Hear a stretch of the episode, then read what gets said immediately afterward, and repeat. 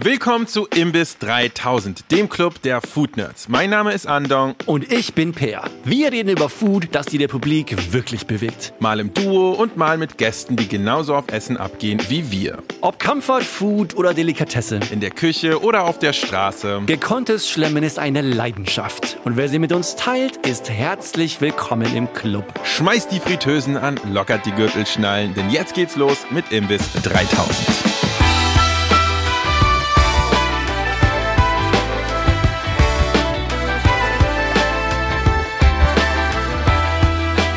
Andong, ich habe eine Frage. Und zwar isst du oft Banh Mis? Und äh, damit meine ich also die vietnamesischen Baguettes slash Sandwiches. Uh, also erstens, ich liebe Banh Mi. Ich esse sie aber gar nicht so häufig und ich glaube, das hat damit was zu tun, dass ich so ein bisschen, wie soll ich sagen, eingeschüchtert ist vielleicht das falsche Wort, aber ich bin so ein bisschen so distanziert von denen, weil, ich sag dir warum, ich habe keinen Goldstandard, ich habe keine perfekte Referenz, weil ich war tatsächlich noch nie in Vietnam. Das heißt, ich konnte sehr viel vietnamesische Küche immer nur durch einen Filter probieren. Wir haben ja sehr gute vietnamesische Küche in Berlin. Ich habe auch schon zum Beispiel in Seattle, wo es auch eine gute vietnamesische Community gibt, lecker vietnamesisch essen können. Aber in Vietnam selbst habe ich es noch nie gegessen. Und deshalb weiß ich immer nicht bei vietnamesischem Essen, wie gut tatsächlich es ist. Also ich kann es für mich subjektiv bewerten, aber für mich als eine Person, die gerne Food im großen Kontext sieht, fehlt so ein bisschen die Referenz. Ja, das kann ich verstehen. Ich finde das Thema ja sehr unterschätzt. Es ist ein sehr gutes Sandwich, ganz einfach. Es ist ein verdammt gutes verdammt Sandwich. gutes Sandwich. Und ich glaube, als Referenz auch für die Hörerinnen, die es nicht kennen, das Banh Mi ist ja eigentlich eine Art ja, ein vietnamesisches Baguette, wie wir es vorhin schon gesagt haben. Das Thema hat seinen Ursprung, glaube ich, in der Mitte des 19. Jahrhunderts äh, aus der französischen Kolonialzeit, als damit die französischen Besatzer ihr Jamon Beurre mitgebracht haben und die Vietnamesen das lokal angepasst haben an eine Variante mit eingelegten Karotten und Rettichen mit verschiedenen Arten von Aufschnitt, mit Pâté zum Beispiel und auch tatsächlich dieses klassische französische Baguette aus Weizenmehl angepasst haben, mit verschiedenen Varianten, auch mit Reismehl. Nicht immer, aber manchmal. Und das Ergebnis das kriegt man heute in aller Welt. Überall in jegliche Ecken der Welt, in der es Vietnamesen geschafft haben, kann man auch Banh Mies essen. Natürlich auch in Berlin. In Berlin spielt die vietnamesische Restaurantkultur eine riesige Rolle. Es gibt tolle vietnamesische Restaurants und das Banh Mi fand ich schon immer faszinierend irgendwie so, ich hatte am Anfang von meiner Restaurantkritiker-Karriere habe ich sehr oft gegessen, dann irgendwie, mhm. dann gab es nicht mehr so viele und vor so ein paar Monaten wurden mir noch mal ein paar gesteckt, da habe ich mal ein, zwei gegessen. Da habe ich so einen kleinen Aufruf gemacht, so welche Banh Mies gibt es denn eigentlich? Und es gibt erstaunlich viele. Und das Ergebnis ist eigentlich, dass ich angefangen habe, alle Banh Mies der Stadt zu jagen und zu testen. und es war eine geile Reise bisher. Okay. Ich bin fasziniert von dem Thema Banh Mi.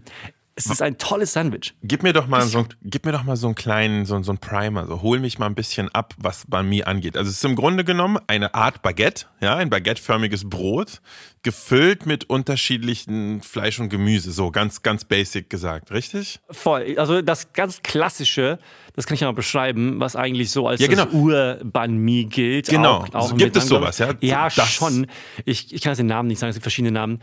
Aber am Ende des Tages geht es darum, dass du ein, ein sehr fluffiges, kruspiges Baguette. Mhm. Das kann teilweise aus Reismehl gemacht werden, muss es aber nicht. Dafür gibt es keinen goldenen Standard. Ist dann so reingemischtes Reismehl, ne? Ist kein reines, oder? Nein, genau. Also genau, manche anscheinend schon, aber das ist ungewöhnlich. Aha. Ich glaube, die normale Variante ist tatsächlich ein Weizenbaguette und manche packen halt auch so einen kleinen Anteil Reismehl rein, weil es einfach hm, durch damals, die, ich glaube, die Geschichte da ist einfach, dass es billiger war und einfach in Vietnam natürlich leichter zugänglich war. Ich kann mir auch vorstellen, dass es auch einfach dann diese perfekte Mitte war zwischen französischen Vorlieben für ja, knuspriges Baguette, aber für eine vietnamesische Bevölkerung, die so knuspriges Brot vermutlich ein bisschen irreführend fand und vermutlich ihren Gaumen schützen wollte, haben dann so eine goldene Mitte gefunden mit einem ja, weicheren genau. Brot, Total. oder? In Berlin bekommt man tatsächlich alle Varianten, auch Varianten, die mit mehr einem, einem klassischen französischen Baguette gemacht werden. Aber so der OG, die OG-Version ist schon so ein sehr leichtes, knuspriges äh, Baguette, gefüllt mit verschiedenen Arten von Aufschnitt. Aha. Alles von jetzt von zu Schweinebauch bis hin zu Schweinewurst, bis hin zu auch wichtig so Schweinepaté. Ja. Also eine Leber, Leberwurst quasi, eine streichbare. Das ist sozusagen dann auch wiederum eine Anlehnung ans Foie Gras, oder?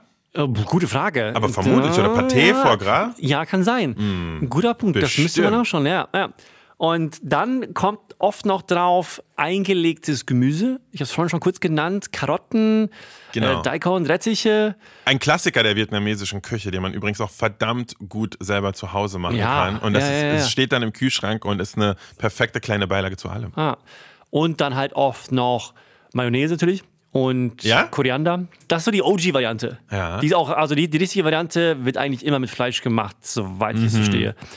Und dann gibt es natürlich in Berlin tausend Varianten mit gekochten Fleischsorten, vegane Sachen, mit Tofu, mit Chicken, alles möglich. Okay. Aber so die Originalvariante ist schon die mit Aufschnitt eigentlich. Und ist das so ein Thema gewesen, wo du in der Recherche gemerkt hast, so, oh, da geht es weit auseinander, da gibt es sehr gute und äh, weniger gute? Ja, wow, das, ja, es gibt total Ist da die Bandbreite groß? Riesig riesig. Ja, das ist geil, weil das freue ich mich immer, weil ich weiß noch, als du eine große Falafelphase hattest und dann aber so ein bisschen resigniert warst, weil du meintest, dass die Bandbreite einfach nicht so riesig ist zwischen dem Besten und dem, dem Worsten.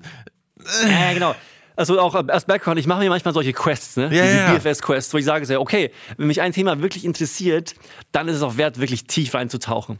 Und dann äh, aktiviere ich so ein bisschen die Community und hole mir Tipps rein, wo man hingehen soll. Genau das gleiche habe ich halt damals mit Falafel gemacht, ne? Und du und ich waren ja auch unterwegs. Ja. Wir haben ziemlich schnell festgestellt, dass so die Bandbreite an Falafel gar nicht so riesig ist. Nee. Und dass das Thema vielleicht auch gar nicht so geil ist. und ich war so ein bisschen enttäuscht. Und, und habe dann irgendwie so, ich hatte irgendwie so 100 Falafelläden auf meiner Liste und habe ich irgendwie aufgegeben. Ich war so ein bisschen resigniert. Leider. Und aber bei Banh Mi finde ich es gar nicht so. Okay, sehr gut. Überhaupt nicht. Ich finde es faszinierend. Und ich finde es vor allem faszinierend, wie stark die Meinungen bei den Leuten auseinandergehen, was äh, die verschiedenen Varianten angeht. Vor allem, was das Brot angeht. Wirklich? Das ist äh, oh, die Leute haben so starke Meinungen. es ist geil. Ein richtig cooles Thema. Also, wie gesagt, es gibt dann diese ganz klassischen, die sind wirklich so knusprig und leicht, dass wenn du so drauf beißt, dann explodieren die Teile. Quasi dann so in einem Radius von zwei Metern sitzt, dann bekommst du auf jeden Fall so Knuspersplitter ab. Das ist äh, eine Bombe einfach. Äh, das ist so ein bisschen der, der, der Go-To-Knusperkeitsgrad. Das wird so mit dem Thema, mit dem Wort authentisch dann behandelt. So, das, so soll es sein. Okay. Anscheinend. Also es ist richtig crispy. Sehr crispy. Sehr okay. crispy okay. und getoastet und aber innen drin halt sehr fluffig und weich. Wichtige Frage. Es, wird das im Press, im Kontaktgrill sozusagen zusammengepresst oder ist das so ein locker gebackenes Brot? Locker gebacken. Okay. Locker gebacken, getoastet, kurz. Aber nicht gesmashed sozusagen Nein. beim Toast. Okay. Genau, genau, aber diese leichten Baguettes sind halt so knusprig, da kannst du reinbeißen und du hast Eine keine bleibenden Gaumenschäden, wie okay. ich immer sage. Okay. Weil, das ist das krasse Gegenteil, bei einem sehr klassischen französischen Baguette, ja. ne, wo du wirklich diese sehr knusprige, rasierklingenscharfe äh, Kruste hast. Sind die Banh Mi Baguettes in der Regel so eingeschnitten? Haben Sie so diese? Ja, so ein bisschen. Ja, ja. haben die auch. Okay, ja, zum ja, Aufgehen und so. Ja, mhm. aber nur ganz bisschen. Spannend. Nicht so eingeschnitten wie das Baguette, das Jean Baguette. Okay, okay, okay. Und da gibt es jetzt also zwei, drei Läden, die benutzen tatsächlich ein sehr klassisches französisches Baguette. Und diese Läden werden tatsächlich fast am meisten gefeiert von den Leuten. Also, es gibt so einen Laden in Berlin, der genau das macht, mit so einem knusprigen Schweinebauch, mit so einer Kruste auch. Und das ist so mit Abstand der beliebteste Laden. Ich finde das gut. Jetzt habe ich so 20 vielleicht verschiedene gegessen. Und äh, davon habe ich manche mehrmals gegessen. Und ich habe so meine eigene These entwickelt. Da stehe ich aber ziemlich nicht alleine da, aber ich merke, dass so der allgemeine Konsensus gegen meinen geht. Und war folgendes. Ich finde ja, was so ein Baguettebrot angeht, überhaupt so ein, San na, sagen wir mal Sandwichbrot. Mhm. Ich finde es gar nicht so geil, wenn die so knusprig sind. Das ist genau mein Kritikpunkt bei so so wie ein Sauerteig, Sandwiches und so weiter, als Sandwichbrot eher bedingt gut, weil einfach zu viel Kruste, zu viel ja, Textur. 100 Pro. Was ich eigentlich als so das geilste ähm, so Sandwichbrot finde, ist tatsächlich so eine Art Subway Roll. Ja. Ich du? auch. So ein Hoagie heißt es. Äh, Oder? Hoagie, Der das Hoagie. stimmt. Da gibt's so, ja, genau. Ja. Einfach etwas, was so ein bisschen knusprig ist, aber innen sind eigentlich sehr weich. Ich hab, warte. Sehr weich und sehr fluffig und sehr geil. Ich liebe diese, ich liebe genau diese Brote. Es, sie fehlen mir in deutschen Märkten. Es gibt nicht. die super selten. Dem kommst du nicht. Die beste Alternative dafür finde ich in türkischen Supermärkten. Ja. Da gibt es so diese länglichen, so dönerartigen Brote. Die sind Ja. so nice dafür. Genau. Oder? Genau. genau. Was mich tatsächlich auf meinen Punkt bringt. Okay. Weil es gibt natürlich sehr viele verschiedene vietnamesische Gastronomen, die dann total verschiedene Brote benutzen und angepasst haben. Wie gesagt, so der allgemeine Konsensus ist, ja, französisches Baguette am geilsten. Ich finde tatsächlich einladen, sie haben Alex geil, der hat mehr, mehr so eine Art Subway Roll.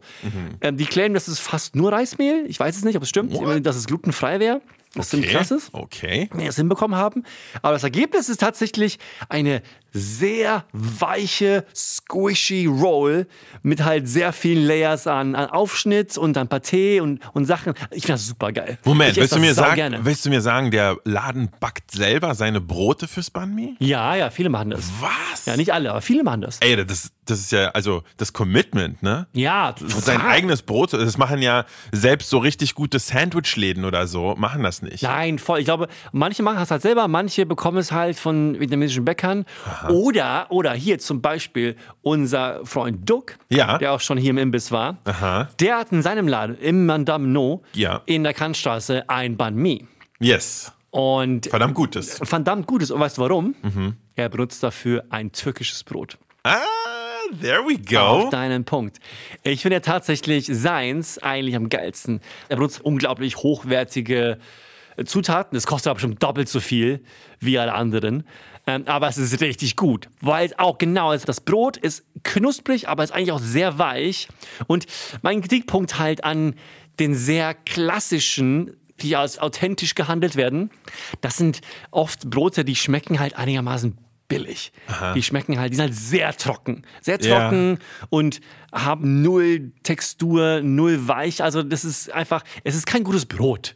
Ganz einfach. Das ist so ein bisschen mein Kritikpunkt an vielen von diesen. Sehr viele von denen haben gute Füllung und die schmecken einfach richtig gut. Aber ich finde am Ende des Tages die Brote nicht so gut. Und das im Madame No, richtig krass. Das ist Mama Wann hier am Alex, auch krass gut, dieses weiche Brot. Da können wir auch ein paar eine Liste in die Shownotes hauen. Oh ja. Banh. Richtig geiles Thema. Ich finde, was Banh sehr geil hinbekommen, ist eine Sache, die du selten findest, nämlich eine wirklich gut gemachte Fusion von europäischen und asiatischen Ja, genau. Koch- und Geschmacksrichtungen sozusagen, Ja. Profilen. Die machen das echt gut. Weil ich meine, für mich, also wenn ich an meine Banh Mi Experiences denke, ist es das fluffig weiche Brot und auf jeden Fall wirklich diese Daikon Möhren Pickles, die da drin sind. Und natürlich Unmengen an Koriander. Wichtig. Das ist sehr, sehr So, wichtig. so, du hast so einen, so einen Dschungel, ne? Das Ja, so wirklich so ein ziemlicher kleiner Dschungel, der da oben Hasen drauf Koriander ist. Experience musst du haben, wo dir wirklich aus allen Öffnungen im Mund kommen dir halt Korianderblätter raus. Das ist wichtig. Das ist geil, weil es zeigt mir, ein richtig asiatisches Sandwich ist möglich. Weißt du, was ich meine? Ja. Ein organisch entstandenes, geiles asiatisches Sandwich, was nicht irgendwie äh, von Hipstern für Instagram entwickelt wurde, sondern was wirklich natürlich aus der Bevölkerung irgendwie entstand. So, okay, natürlich mit französischen Einflüssen und so weiter, aber trotzdem. Das gefällt mir sehr, sehr gut. Was dieses Brot angeht, also wenn ich zu Hause versuche, so leicht Banh Mi inspirierte Dinge zu machen und ich habe Bock auf dieses Brot, was so eine weiche Kruste hat. Beispiel, ich habe letztens, hat zwar nichts mit Banh Mi zu tun, ich habe letztens ein Philly Cheesesteak gemacht. Aber das braucht auch, finde ich, diese Hoagie Roll. Ja, ja, wichtig. Die ist ja genau aus dieser so Nordost-US-amerikanischen Ecke her. Da kommt die Hoagie Roll her. Übrigens, Fun Fact: Wusstest du, dass Hoagies oder Subway Sandwiches oder so die Sub Sandwiches, dass die so heißen, weil das Brot die Form einer Submarine, also eines U-Boots besitzt? Nein. Deshalb heißen die. Subway. Ja, macht Sinn. Subway heißt Subway, weil sie Sub-Sandwiches machen und Sub-Sandwiches heißen so wegen U-Booten. Was macht Sinn? Now you know. Und ähm, was ich dafür mache, ist, ich hole mir tatsächlich ganz gerne einfach ein stinknormales Baguette aus der Bäckerei um die Ecke, sozusagen, wo die Kruste tendenziell ein bisschen zu hart ist und mir dann doch mein Gaumen ein bisschen zu schade dafür ist. Aber was ich dann richtig gerne mache, ist, man schneidet sich das Brot in Sandwich große Stücke zurecht und dann packst du es in einen Dämpfer, in einen Dämpfkorb. Und dann dämpfst du dieses Brot für zwei Minuten circa. Und das weicht ah. die Kruste unglaublich auf. Dann nimmst du es raus und denkst so, scheiße, es ist matschig. Aber dann lässt du es nochmal so zwei, drei Minuten ausdampfen. Und was dann passiert, ist, dass die Kruste hydriert ist, aber durch das Ausdampfen wieder austrocknet. Und dann hast du eine weiche, aber nicht nasse Schicht. Das hält dann zwar vielleicht 20 Minuten oder so, also irgendwann wird es wieder fest. Aber für das Fenster, in dem du dieses Sandwich essen willst, ist es auf jeden Fall super warm. Und das ist halt eine richtig geile Art, so Brötchen so richtig so wie soll ich sagen, so weich und fast schon so schwammig zu machen, aber ohne dass sie so soggy werden. Boah, das bringt mich auf einen Hack, der mir gesteckt wurde, als ich unterwegs war von Nämlich? unserem Kumpel Nam. Er meinte halt, als ich gesagt habe, dass mir die Baguettes oft zu trocken ja? sind. Hat er gesagt, du? dämpfen? Nein, hat Folgendes gesagt. Weil ich war eben hier im Kokin, einen Laden, in dem es auch eine fantastisch gute Pho-Suppe gibt. Ja. Und er meint halt, hier, mein Lieber, der Hack ist folgendes. Du schnappst dir ein Banh Mi, aber bestellst dir auch eine äh, Schale mit Pho und dann French dippst du einfach das Banh Mi in dieser Pho. Das heißt, du dippst es in der Suppe, in dieser geilen Pho-Brühe und isst es so. Oh, das shit. war ein krasser, äh, krasser Hack. Habe ich noch nicht gemacht, muss ich machen. Aber ich würde sagen, das ist ja quasi das Gleiche. Ne? Oh mein Gott, hat eine, das ist auf jeden Fall jetzt so eine, so eine neue Welt, die sich mir eröffnet. das ist auch ein verdammt guter Vorwand dafür, die zwei wahrscheinlich im Ausland bekanntesten Items aus der vietnamesischen Küche, nämlich Pho und Banh Mi, zusammen zu bestellen und zusammen zu essen. Man kann sich wahrscheinlich auch sehr gut zwei Phos bestellen, jeder eine, und dann äh, ein Banh Mi teilen zum, zum Dippen genau oder so. so. Genau so. Wie geil ist das denn? So ist es. Aber ich meine, ich bin vor allem happy, dass sich in Sachen Banh Mi auch so viel tut. Ich glaube, das wird sich auch nicht nur in Berlin widerspiegeln. Ich glaube, auch im Rest von der äh, Republik wird man einfach in Zukunft mehr Banh Mi sehen. Es ist ein gutes Sandwich. Ich glaube auch vor allem die vietnamesischen Astronomen haben verstanden, dass es einen Markt dafür gibt. Und so zugänglicher auch ja, für, für, Europäer. Deswegen mehr Banh Mis für die Leute. Ich freue mich drauf. so lassen wir das stehen. Das war Imbiss 3000. Abonniert uns auf Apple Podcasts, Spotify und überall, wo Fische Podcasts serviert werden. Und schießt uns doch auch gerne gleich fünf goldbraun frittierte Sterne als Bewertung rüber. Auf Instagram findet ihr uns unter imbiss3000 und per E-Mail erreicht ihr uns unter hello at imbiss3000.de. Wir freuen uns immer über eure Ideen und Feedback. Die Imbiss-Redaktionsleitung ist Rebecca Hoffmann, den Sound und Schnitt macht Sebastian Dressel. Vielen Dank fürs Zuhören. Wir hören uns in der nächsten Folge von Imbiss 3000. Guten Hunger und bis dahin.